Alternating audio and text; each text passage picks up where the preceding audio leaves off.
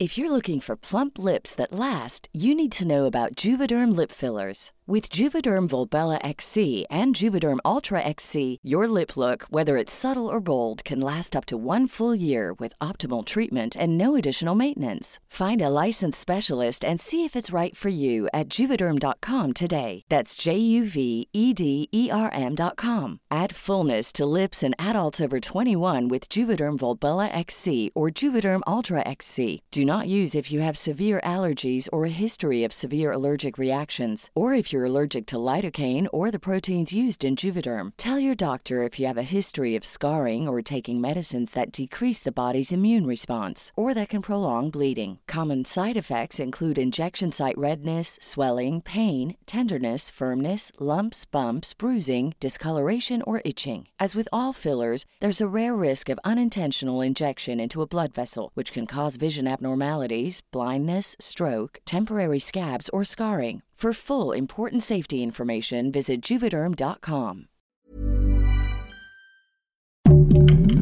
Heraldo Podcast, un lugar para tus oídos. Bitch, yo sé que gobernaremos al amanecer. Peaches, peaches, peaches, peaches, peaches, peaches, peaches, peaches, peaches, peaches, ah, yo te quiero. Wow, wow. Guía del hater. Cuidado con los spoilers. Bienvenidos a Guía del Hater. Hoy tenemos un episodio especial a propósito del Día Internacional del Doblaje. Está con nosotros Héctor Estrada. Bienvenido, Héctor. ¿Cómo estás, estás? Héctor? Muy bien, muchas gracias. Muy contento de andar aquí con ustedes. ¿Qué tal? Luego, luego la voz de. ¿no? Sí, la voz de actor de locutor, doblaje. actor de doblaje. Oye, está, está, está muy de moda ser actor de doblaje actualmente, ¿no? Es un trabajo que siempre ha existido en- desde que existe el mundo del entretenimiento, ¿no? Del audiovisual en nuestro país. Y de hecho tiene la fama de que se hace el mejor doblaje en español en este país. Es lo que se dice por ahí, ¿no? Y que, y que realmente es el que pone el, el nivel, ¿no? Y el cual se, también se puede este, exportar. Pero siento que en los últimos años ha habido un boom y ya también los actores de doblaje, que me parece muy correcto, se han convertido en estas figuras mediáticas, ¿no? Sí, antes no eran completamente anónimas, Exacto. ¿no? Sí. De repente alguna nota en el periódico llegaba a salir, ¿no? Este, pero pues que les puedes conocer en el periódico, ¿no? este eh, pasa a, tra- a raíz de lo de una huelga que hubo en una empresa que le dicen Estrellita. Este eh, cambiaron las voces de una serie que se llama Los Simpson. Entonces, este, pues hasta salió en las noticias, ¿no? ¿Hace Y- cuánto estamos hablando de eso? Ay, creo que por ahí del 2005, una cosa así. Sí. Cuando muchos dejamos de ver Los Simpsons. De hecho, Y luego los volvimos a ver, dijimos, bueno, órale, ya. sí, de, de hecho, este, creo que muchos no nos dimos cuenta de lo mal que iba la serie hasta que cambiaron las voces, ¿no? Y te digo, salió en las noticias de, miren, este es el que hacía Homero Simpson, ¿no? Claro. Y fue así como de, ok, o sea, existen estas personas, ¿no? Y, y, y no solo trabajan en eso, trabajan en otras cosas, ¿no? O sea, hacen, hacen más, más series, más películas y eso. Entonces, este, a partir de ahí se empezaron a dar a conocer. Yo creo que se dio se dio, se dieron cuenta que no era tan fácil cambiar a la gente que hace doblaje. Seguramente la casa productora dijo, ah, se me vienen encima, ahorita lo saco, ¿no? Como muchos lo hacen. Claro. Y se dieron cuenta que no era tan fácil, ¿no? Que se había construido una comunidad a partir de las voces, ¿no? Sí, el hecho de que llegara gente a, a seguir a los actores de doblaje, la verdad no le conviene a las empresas, Claro. pero este, pues se dio afortunadamente y eso nos da un poco más de poder. El asunto, a ver, el asunto de los influencers sector, por ejemplo, que ahora que dicen les está quitando chamba a los actores de doblaje que eh, han estudiado muchos, muchos han hecho de, de carreras ah, de mucho trabajo, que a lo mejor eh, lo, lo, lo han aprendido a lo largo de, en el transcurso de sus carreras. Entonces de repente llegan y dicen vamos a sustituirlos con estos cuates que tienen este número de seguidores. Es correcto. Eh, ¿Qué piensas de eso tú? Pues mira, es, es publicidad para la película, ¿no? Este es una herramienta de marketing y está bien, o sea, se usa y no pasa nada. Realmente no nos. O sea, Sí leí que Sí estabas nos quitan. pero es un mínimo. O sea, el 95% de los actores, el 95% del tiempo está trabajando en algo que no es cine. O sea, ¿qué tanto trabajo te quitan? Claro. ¿No? O sea, ¿cuántos de los actores que se quejaron de eso realmente les va su voz para alguno de esos personajes. ¿no? Sí, tienes un y a cuántos de ellos les hubieran llamado. ¿No? Entonces, este, sí, entiendo el coraje porque la verdad queda feo. O sea, estás poniendo a una persona que no está preparada a hacer algo que no es fácil. ¿No? Entonces, este, pues sí queda feito y lo que quieras, pero pues a final de cuentas es una herramienta que tienen las distribuidoras, ¿no? Y se toma como tal. Eh, ahorita que decías que antes no podías ponerle cara al actor de doblaje, ¿no? Hasta este conflicto que hubo. No sé si había antes lo que pasa un poco con la gente que hace doblaje en videojuegos, que firman un acuerdo de confidencialidad este, perpetua, o sea que nunca pueden decir yo participé en tal videojuego, en tal producción. ¿Pasaba eso, pasa esto ahorita o ya no? Ahorita creo que dependiendo del proyecto anda por ahí de los dos años. Ok, porque en videojuegos yo tengo conocidos que han hecho este, voces en LOL o cosas así, en League of Legends de videojuego, no el, el reality, que se supone que no lo pueden ventilar. Entonces, me parece Sí, mucho. A mí me parece eh, eh, pues un sinsentido porque este los fans lo saben. Claro. O sea, hay fans, me incluyo, que están escuchando una película y dicen, ah, ese es tal, y ese es tal, y ese es tal. Mm, me late que se dobló en tal, ¿no? Y- Claro. Y, seguramente tal lo dirigió, ¿no? Entonces ya nada más con, con escucharlo ya sabes muchas cosas, ¿no? Y ¿para qué ocultarlo? claro. ¿No? Entonces, este, los fans lo saben, los fans, los fans lo suben a internet. Entonces, si alguien no sabe, puede buscarlo. Entonces, no tiene ningún caso. O sea, te lo dicen todos menos el que lo hizo. Y ya. Claro. Como bien mencionabas, este, los influencers ahora que hicieron, por ejemplo, el doblaje de Spider-Verse, eh, no tenían papeles importantes, realmente. O sea, los papeles importantes los tenían actores de doblaje. La gran mayoría no. Y de hecho, hay algo que se opacó por todo esto que se hizo. Fue que este Miguel Ángel Ruiz, por ejemplo, este igual sale junto con todos los demás. Y Miguel Ángel Ruiz es un actor de doblaje que a eso se dedica, no es un influencer. ¿no? Entonces se nos está dando más visibilidad al mismo tiempo que se nos Sí. está quitando chamba, ¿no? O sea, tiene cosas buenas, cosas malas, ¿no? Pero ha- hay cosas. Yo siento que se ve, o sea, que está, es buena la polémica, porque si antes no se hablaba, ahora se habla, ¿sabes? Exacto. Por supuesto. Y si hay, hay algo que decir de los actores de doblaje en este país es que son muy buenos. Sí. Muchos actores de Muchos. doblaje Eh. antes de, de estudiar meramente doblaje estudian actuación. ¿Tú estudiaste actuación antes o tú Mm. te enfocaste en el doblaje con todo? No, no es mi caso. Yo lo intenté por la vía académica eh, para ser programador o godín o alguna de esas cosas. No me funcionó. Dije, canto, este, eh, actúo, toco el teclado. Como, ¿por qué estoy intentando ser godín? No. Claro, Entonces claro. ya descubrí que había una escuela de doblaje. Dije, ah, mira, existe, ¿no? Y este, pues ya me dediqué 100% a eso y ya a partir de ahí no, no quise volver a intentar nada más. El Hacer godín. 80% de esto es técnica, ¿no crees? De ser actor de doblaje, que tener una buena voz. Yo lo he hecho, ¿eh? Y a mí la verdad me costó mucho trabajo. Ok, qué genial. Sí. Sí, la verdad. Y yo según me iban a cortar en 40 minutos, estuve como tres horas. Y era la, y él lo hacía de anunciador en la película de los Minions. Ok. Y él- creo que quedó bastante bien. Era el, el director, es el que hace la voz de Jack Sparrow, que es tremendo. Ah, sí, ese señor. Ya sabes. Que, que de hecho hace la voz de los Minions. Sí, este, no, no, no, no sabes eh, cómo nos Tejedo, trató. Ricardo Tejedo. Ricardo Tejedo. Nos trató muy mal. Un saludo. La verdad, tenemos el mejor de los recuerdos de esa experiencia. Este estaba Marta de baile, habíamos varios, ¿no? Haciendo eso. Pero no estuvo tan, no es tan fácil, ¿eh? No, Yo sí creo que hay mucha técnica, ¿eh? eh, lo platica muy bien Franco Escamilla cuando fue a hacer un personaje este, de Wi-Fi Ra- Ralph, creo. Ajá. Este, le tocó hacer un Stormtrooper. Este, me dice, yo tenía dos líneas y me tardé 15 minutos. Inmediatamente entra el maestro Colmenero, un señor que lleva Sí. toda la vida haciendo doblaje. Y se tenía 15 líneas y se tardó 5 minutos. No, entonces, este, pues básicamente es eso, ¿no? O sea, de que se puede, se puede, teniendo un director tan capacitado como, como es Ricardo Tejedo, por ejemplo, le puede sacar jugo a las piedras, pero toma tiempo, ¿no? Entonces se tardan más. Es- te digo, es, es cuestión de, de- de tomarlo como es. O sea, es una persona que no está, no se dedica al doblaje, pues vamos a darle chance, ¿no? Está bien, no pasa nada. ¿Cuál fue tu primera experiencia profesional en el, do- en el doblaje? Eh, es una serie que a mí me gustaba mucho, porque de hecho era con la que practicábamos en la escuela. Este se llama Creciendo con los Fisher. Es una familia ahí como disfuncional, de una sitcom ahí X. Eh, la cancelaron en la primera temporada. En español solo salió en Costa Rica. eh, Una desconocida, ¿no? Pero le estaban grabando eh, ahí en un estudio.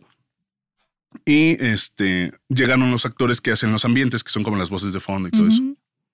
Y este, yo estaba ahí básicamente viendo nada más. y me dice, me dice la maestra, ¿sabes qué? Este, pásate. Pero es, es un solo micrófono generalmente, entonces, este, te haces hasta atrás y hablas quedito, ¿no? Así como de... Porque tienes una voz para, fuerte. Para no arriesgar, ¿no? Así aparte, ¿no? Eh, que no fuera a decir yo alguna sandez o algo así, ¿no? Y este, básicamente se fue, ese fue, esos fueron mis primeros loops, mis primer, mi primer llamado, por así decirlo, porque técnicamente no me lo pagaron, ¿no? Pero fue mi primer acercamiento profesional. Decía Alfonso Cuarón que son los mejores actores, los mexicanos, los actores de doblaje, salvo que tengan que doblar a niños, que los niños les salen como la chilindrina y el chavo del ocho. ¿Es cierto esto? Eso era cierto hasta hace algunos años. Lo que pasa es que cuenta la leyenda. A mí Todas las niñas hablaban igual, que eran y hablaban como la chilindrina. No, eh, por ejemplo, hay, eh, por ejemplo, los comerciales de Clean Bebé. Ah, sí, que Todos los bebés los hacía Claudia Mota. O sea, eh, por, decir un ejemplo, ¿no? pero cuenta la leyenda que antes las salas de doblaje eran poco menos que burdeles. O sea, este, había alcohol, tabaco. Las salas de doblaje, los foros de televisión. Sí, no, o sea, siento que era el ambiente que No creo que sean las salas de doblaje. Se acostumbraba mucho, ¿no? En, aquella época. Pero después empezaron a entrar niños a doblaje. Sí, o sea, porque en ese tiempo usaban a las mujeres para ser niños. Y pues por eso sonaba como la chilindrina. Pero ahorita ya hay niños que en la mañana van a la escuela y en la tarde se van a trabajar a doblaje. Y tienen muchísimo trabajo. Se, están muy, muy socorridos ya niños de verdad como Pinocho. ¿Qué tanto se tiene que parecer la voz a la voz original? Porque eh, me da la impresión que ahora hay más libertad para los actores de hacer una creación, pero por ejemplo antes venía la gente incluso de Disney, los ejecutivos, y decían, tiene que sonar así. Si no sonaba exactamente como, como sonaba la versión original, tenía que ser como ellos querían que sonara. Sí, depende mucho del cliente. Como dices, Disney en ese sentido es bastante estricto. Eh, ahora se tiene más libertad y menos libertad, ¿no? Porque, por ejemplo, pues, eh, el Tatar Viso hacía lo que quería con, con los este, con Don Gato, ¿no? Por ejemplo. Este, y ahorita ya no se puede hacer eso. O sea, ya es como más, más lineal, ¿no? Ya no puedes hacer tantos cambios, meterle como esa jiribilla. Pero este, sí ya no es tan estricto de que, ah, mira, tiene que ser la voz exactamente como. Pero sí el mismo color de voz, ¿no? No puede ser abismalmente diferente. Va, va ligado. ¿Y tienes que hacer casting o ya te hablan directamente? En la mayoría de los proyectos te hablan directamente, depende del director de doblaje. ¿no? Entonces, por eso te reportas con ellos. Les dices, oye, aquí estoy, este, soy tal, ¿no? Este, cualquier cosa, ahí estoy. ¿no? Y ellos son los que te hablan. Generalmente, cuando son proyectos importantes o personajes importantes, este, ya sea que el productor o el director eh, llamen a tres o cinco actores, graban el mismo cachito de serie o película, lo mandan al cliente y el cliente decide eso son como, es lo más cercano a un casting, pero no es un casting abierto, sino que los tres o los cinco que se van a ir como muestra los decide el director. Ok. Y la pregunta que todos nos hacemos, ¿cómo llegó Bowser a tu vida? ¿Cómo fue ese proceso? Precisamente así. Así te este, llamaron de tienes la voz para. Sí, a mí y a otros dos actores por lo menos. Este. Y de hecho se hizo casting para prácticamente todos los personajes de la película. Ok. Este. Llego, me dicen, oye, este, estás a punto de hacer el casting más importante de tu vida. Y yo sé, ay, ¿a poco sí? ¿No? Eh, ya después vi qué personaje era, qué película era y dije, ah, no, pues sí. A lo mejor sí. Estaba relacionado con Jack Black. Sí, no, y, lo que pasa es que no, no, este, no te imaginas la, la, un personaje fuerte que te pueda llegar, o sea, porque ya todos están dados. O sea, no va a llegar, yo creí que no iba a llegar un nuevo Goku o un nuevo Homero Simpson, ¿no? Claro. ¿Cómo llega algo así? Pues un personaje muy famoso que no tenía voz, como lo es Mario, Luigi, no Bowser, la princesa. Este, entonces cayó muy de sorpresa, pero este, afortunadamente yo no estaba tan empapado de que de qué tanto impacto iba a tener la película, de qué tan esperada era. Tú no eras, no eres gamer. No tanto, no de Mario Bros. Pero sabes que yo creo que tampoco el estudio, ¿eh? o sea, sabían que iba a ser una, una película grande, pero no del tamaño que resultó exactamente. Ellos mismos son los primeros sorprendidos, ¿eh? Sí, de hecho. Entonces, eso me ayudó a no estar tan nervioso, ¿no? Como que pude dar mi 100 tanto en, en, el diálogo como en la canción. Desde el principio me hicieron casting para la canción. Y este, y pues me quedé. Oye, en España eh, se acostumbra que un actor sea el recurrente en determinado actor, ¿no? Por ejemplo, es la voz oficial de Johnny Depp, la voz oficial de George Clooney. Eh, y, y de hecho, los españoles se enojan cuando van a ver una película, porque ya se acostumbra, pues la cultura del doblaje es muy, Sí, claro. muy distinta a la de este país. Y les cambian la voz a los sus actores, se sienten traicionados. Aquí en México no es eso, ¿verdad? No, hay eso. tanta esa costumbre. Pero O sea- sí hay actores que están casados con voces de algunos este, actores de doblaje con actores este, eh, gringos. Sí, pero no hay como dices así de que la voz oficial de tal.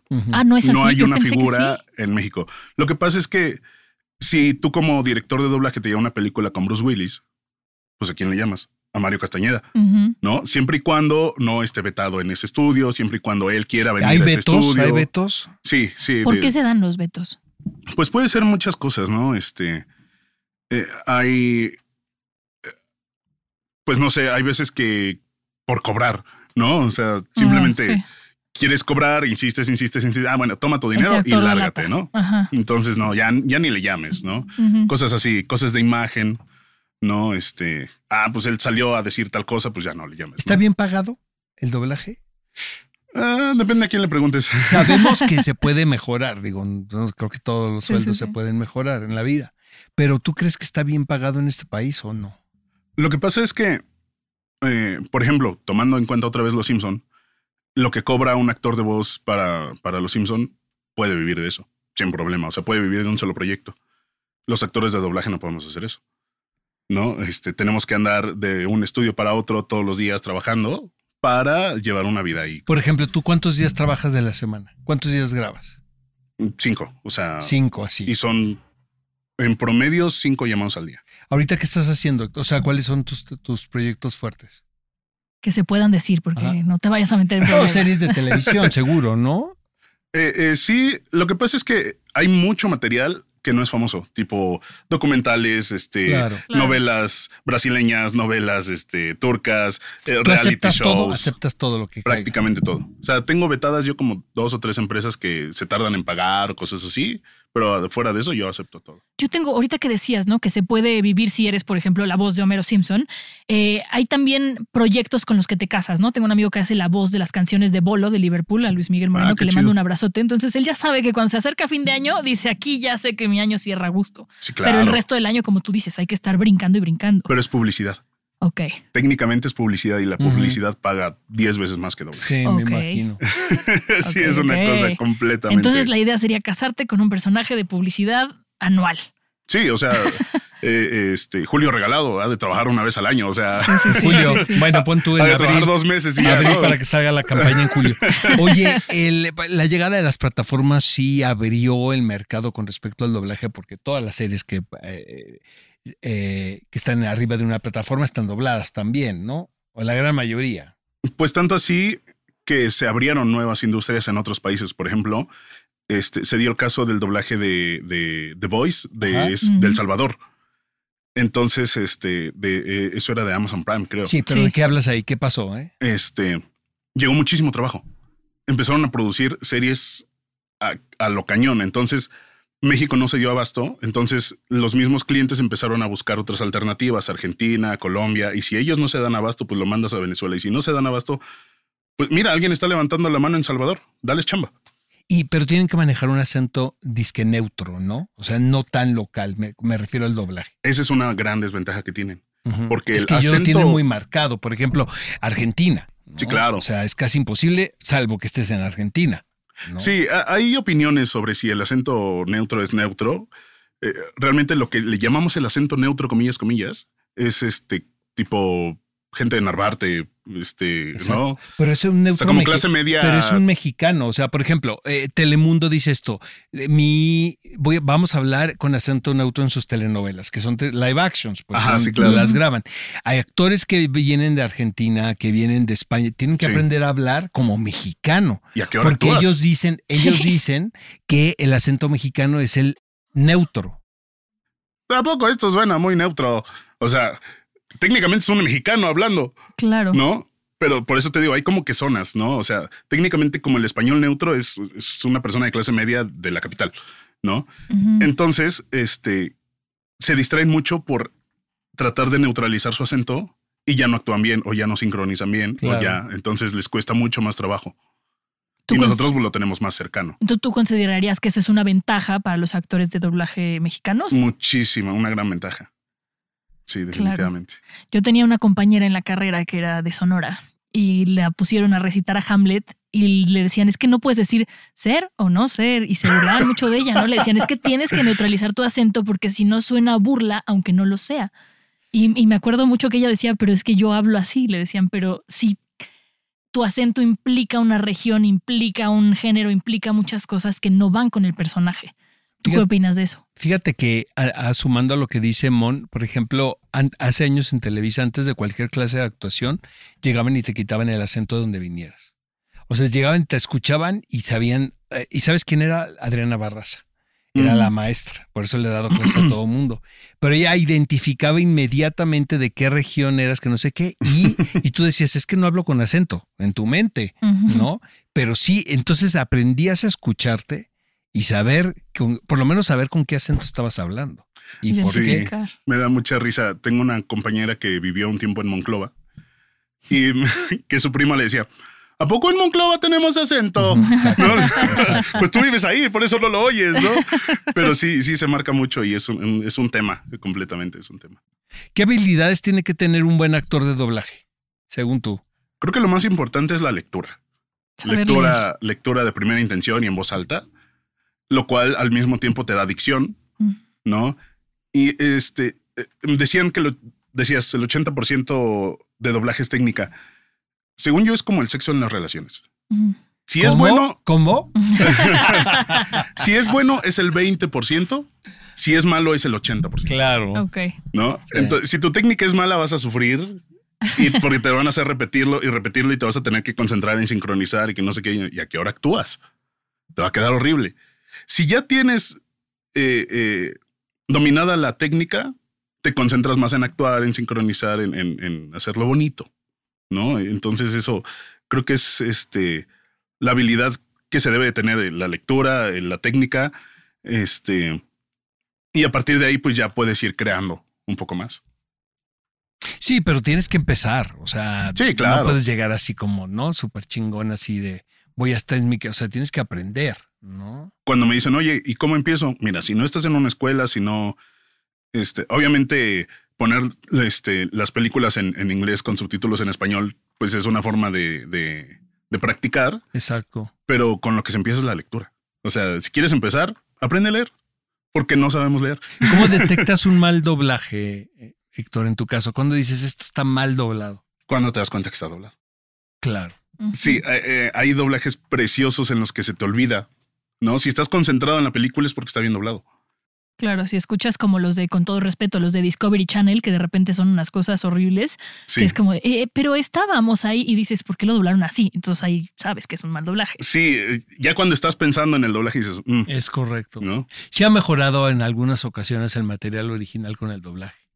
Sí, se trata, se trata. Lo que pasa es que, pues también a veces mandan cosas ahí medio raras, ¿no? También tienen, no, no sé si sus Star Talents o qué, pero Fíjate que es bien chistoso porque Cecilia Suárez me decía esto, muchos actores que hacen, eh, que hacen películas y series, los llaman a hacer looping, que looping tiene que ver con corregir el sonido directo, ¿no? A través de doblaje. claro. Eh, dice Ceci, qué tonto es la gente que se enoja que tienes que ir a, a hacer eh, looping porque puedes mejorar lo que, lo que hiciste.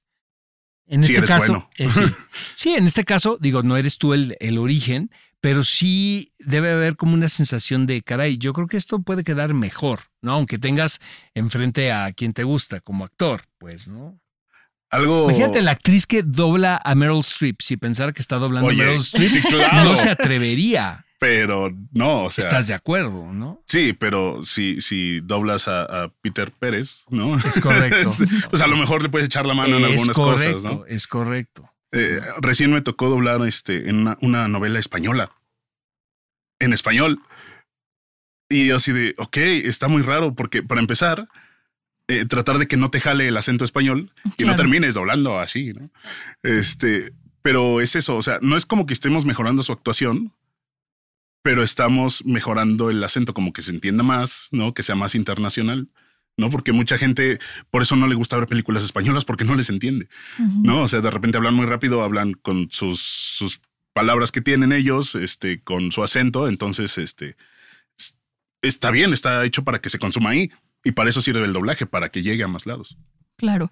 Yo tengo una pregunta eh, sobre cuál es tu opinión, porque nosotros estamos haciendo este, este, episodio a propósito del Día del Doblaje, pero sé que hay como una controversia ahí entre actores de doblaje sobre si es en ah, junio o en diciembre. Sí. ¿Tú te sabes la, historia de por qué dicen que es en diciembre y así? Para que nos la cuentes. Lo que pasa es que el, el de junio es una cosa más estudiada, ¿no? Así de que, ah, mira, es que el 12 de junio pasó esto, ¿no? Llegó tal producción o no sé, ¿no? Una cosa que ahí se dio a la tarea de investigar el maestro Salvador Nájar. Este, y está bien, se respeta. Pero es mucho más orgánico el de diciembre. Ajá. ¿No? Que este, el 12 de diciembre aquí en México es este, el Día de la Virgen de Guadalupe, o sea, de las Lupitas. Por lo tanto, pues también es el Día de los Lupitos. ¿No? Que, y, el loop es como la unidad de medida base que tenemos los actores de doblaje para saber cuánto nos vamos a tardar en grabar y para saber cuánto vamos a cobrar, ¿no? Entonces el loop es base en, en, el doblaje. En doblaje. Entonces el día de los lupitos, pues se tomó como el de, doblaje. Es que esa anécdota me la contaba una amiga y le dije, es que esa magia me gusta. Es, es encantadora. sí. Yo, yo trato de mantenerme como neutro en ese sentido y decir, ¿sabes qué? El, de diciembre es el del doblaje mexicano y ya el otro ya internacional. Sí, claro. esa anécdota me la contó. Nosotros estamos celebrando el internacional. El internacional. Me la contó Julián Hidalgo, que también es amiga de doblaje y le mandamos un saludo. Oye, Héctor, y cantas entonces también. Es correcto. ¿Y qué cantas, eh? Pues mira, yo empecé cantando. Bueno, yo empecé haciendo coros en un este. En una iglesia. No, eres cristiano, en, un grupo De, hace falta Jesús. Un grupo para bodas. Ah, pues sí. Qué bodas, 15 años, no, una cosa preciosa. A mí y que cantabas de todo tipo, ¿no? Con de todo. de amenizar. Absolutamente de todo. Te digo, realmente yo era el tecladista, pero pues me la pasaba cantando, entonces me pusieron un micrófono y me dijeron, bueno, pues haz coros, ¿no? Entonces ahí fui aprendiendo y este, y de repente ya me dejaban cantar una que otra a mí y a partir de ahí fui aprendiendo. Entonces, este, básicamente ese es como el, back que tengo de, como cantante. Y, eso te ha ayudado a conseguir también personajes en el doblaje, la cantada, ¿sí o no? Cosillas, sí. ¿Has cantado eh, haciendo doblaje? Sí, ya canté un par de cosillas para Disney, digo así como muy chiquitas. Hacia Ladino, ¿no?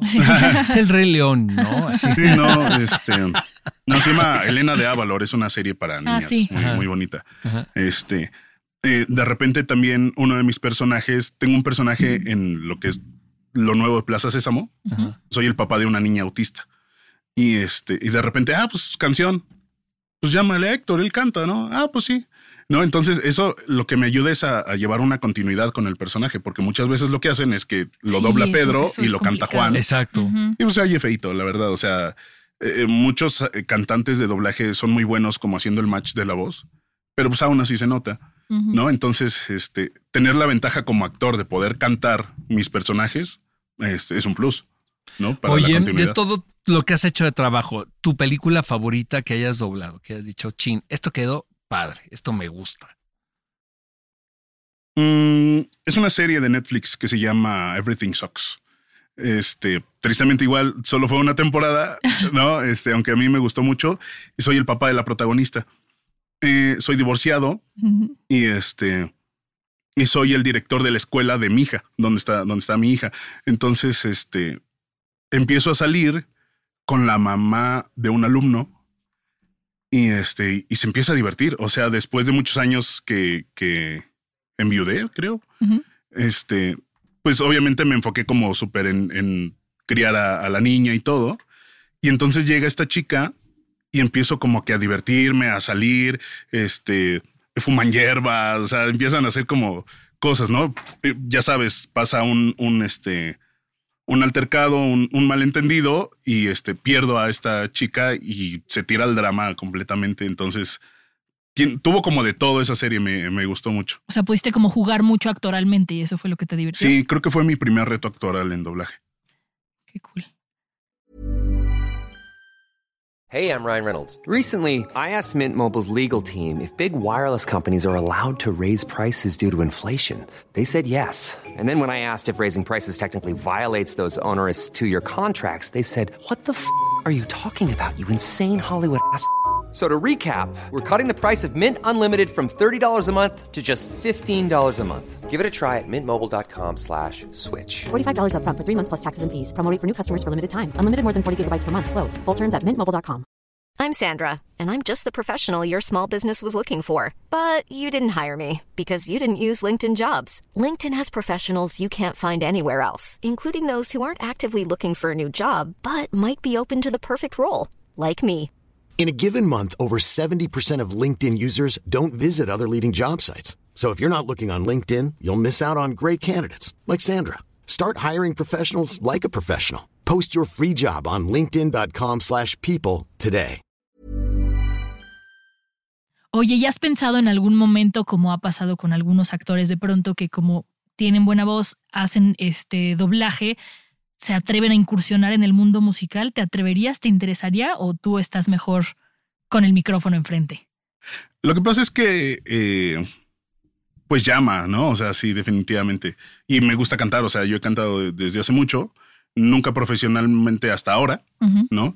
Este, pero sí, definitivamente tengo. Hace poco tuve una entrevista con Jade, una cantante de doblaje muy, muy buena, y dije, mira, aprovechando que ya tengo el, el contacto, Claro. pues igual y compongo una rola y le digo que, que hagamos una colaboración, ¿no? Y entonces ese, ese tipo de oportunidades pues no se pueden dejar pasar. Sí, claro, claro.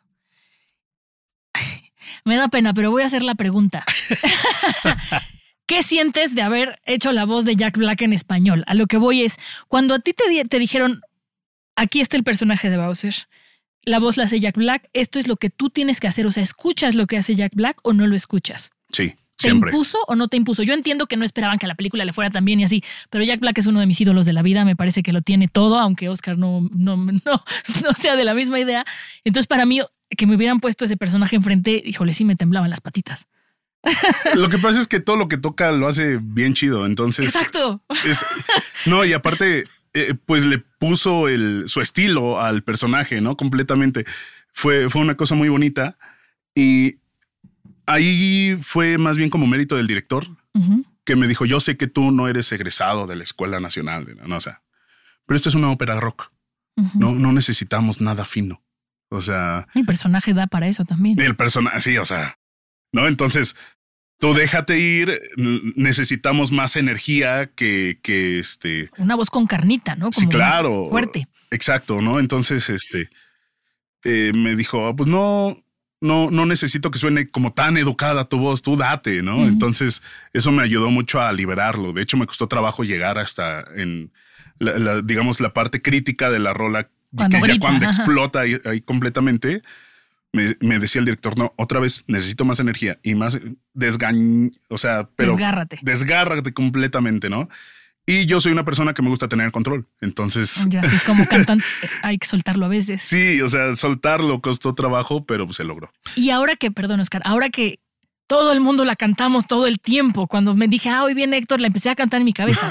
O sea, tú que no eras una figura súper pública, así que fueras un Jack Black, que lo serás algún día, pero ahorita que, que hiciste esto, ¿qué sientes de escuchar tu voz por todos lados? O sea, para ti como actor de doblaje, ¿qué es esa sensación de decir, no manches, o sea, ¿era mi sueño o no era tu sueño llegar a eso? Eh, sí, no, o sea, porque sí, yo, yo, este, de chiquito igual ya, ya practicaba que iba a responder a las entrevistas y eso, ¿no? O sea, sí creía que iba a ser famoso en algún momento. ¡Qué Eras el del cepillo de dientes. Sí, ¿no? sí, Jordi. ¿no? Este, acá. Yo le enseñé a actuar a Pattinson. ¿no? Fíjate, Jordi, que. Ajá, ¿no? sí. Ajá. Este, pero al mismo tiempo, te digo, ¿en qué momento te esperabas que iba a llegar un personaje así? Claro. Sí, claro. O sea, no, no puede llegar otro Dragon Ball, otro, otro Los Simpson. No puede. O sea, Pero ahorita ¿cómo- que ya eres diablos? Bowser, Ahorita que está así, pues ya es una locura completamente, ¿no? Yo, yo encantado de la vida porque he recibido puro amor de la gente. O sea, compañeros, familiares, este, los mismos fans que llegan y me escriben a mis redes, oye, no manches, te quedó increíble. O sea, lo, lo primero que llegan y a decir es, te quedó increíble. O sea, qué padre que, que hiciste un personaje que se volvió tan icónico Y muchos gamers, lo reconozco, somos haters, ¿no? Y que, Sí. o sea, qué bueno que no llegaron a decirte, no, Bowser no es así. Todo lo que yo he escuchado de Bowser es que lo hiciste increíble. To- todas las posibilidades de que había de que saliera mal. O sea, porque Sí, la gente, la gente quería Joaquín Cosío, Ajá. ¿no? Y luego la gente quería este eh, que no fueran Star Talents porque querían calidad. O sea, y, y no la vayan a regar otra vez con una película de Mario Bros. Sí, por sí, amor sí, de Dios. con Caballeros del Zodíaco, Entonces, perdón, pero. había muchísima expectativa, ¿no? Entonces la, la- la posibilidad de, de que saliera mal era muchísima.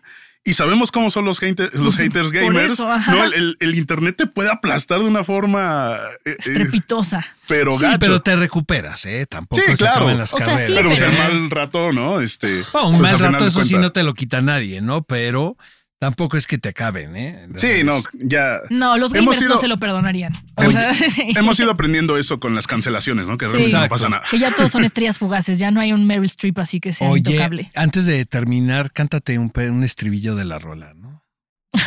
Venga. Bitch, yo sé que gobernaremos al amanecer. Beaches, beaches, beaches, beaches, beaches, beaches, beaches, beaches, beaches, beaches, ah! Yo te quiero. Wow, wow.